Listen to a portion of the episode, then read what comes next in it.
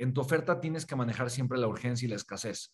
La urgencia y la escasez son los dos elementos que necesitas tener para que la gente elija comprar en ese momento. Todas las personas, todos, todos, todos los seres humanos, vamos a postergar la decisión de compra si existe esa posibilidad. Escucha lo que te estoy compartiendo que es muy importante.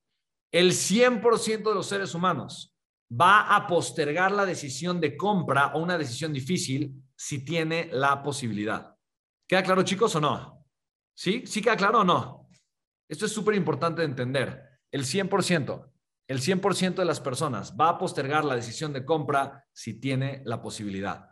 Si tú permites que la persona postergue la decisión de compra porque tú te sientes incómodo, ¿me explico? Entonces tú vas a destruir tu negocio. Tú tienes que, es una de las incomodidades que como empresario yo te tengo que convencer de aceptar. De verdad, acepta la incomodidad de meterle urgencia y escasez a tus prospectos. Yo sé que al principio es incómodo, es, Ay, es que se van a sentir presionados. Pues sí, pero si no sienten esa presión de tomar acción ahorita, no van a tomar acción ahorita y van a postergar la decisión de compra. Y el mejor momento para que la gente te compra es en el momento en el que escucha la oferta. En ese momento, no es presionar Presionar es diferente, es, man, es meter urgencia y escasez. Meter urgencia, provocar urgencia de compra, es generar escasez, ¿me explico? ¿Okay? Digo, depende de la connotación. Tal vez para alguien la connotación de presionar es positiva, entonces sí, ¿me explico? Pero de alguna manera, eh, lo que estás haciendo es ayudando a que la persona tome acción rápido, que tome decisión rápido. Si la persona ya sabe que lo quiere, ya sabe que le conviene, ya sabe que le va a ayudar, ya sabe que es buena esa decisión de compra, la persona ya sabe y además lo quiere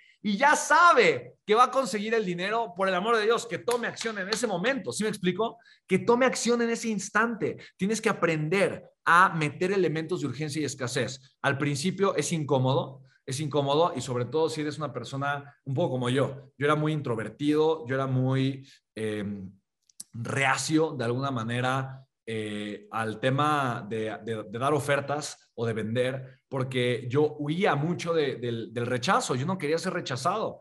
Y de verdad, para mí, el atreverme a meter, el, eh, primero a ponerme a vender y después meterle urgencia y escasez a las ofertas que yo daba, eh, cambió mi vida por completo. O sea, de verdad que fue algo increíblemente poderoso porque eh, o sea, para mí fue algo rudo, fue difícil. Y obviamente me acostumbré, me acostumbré. Eh, lo hice dos o tres veces mal al principio, me sentía súper incómodo, después eh, lo hice una vez bien, vi un resultado espectacular.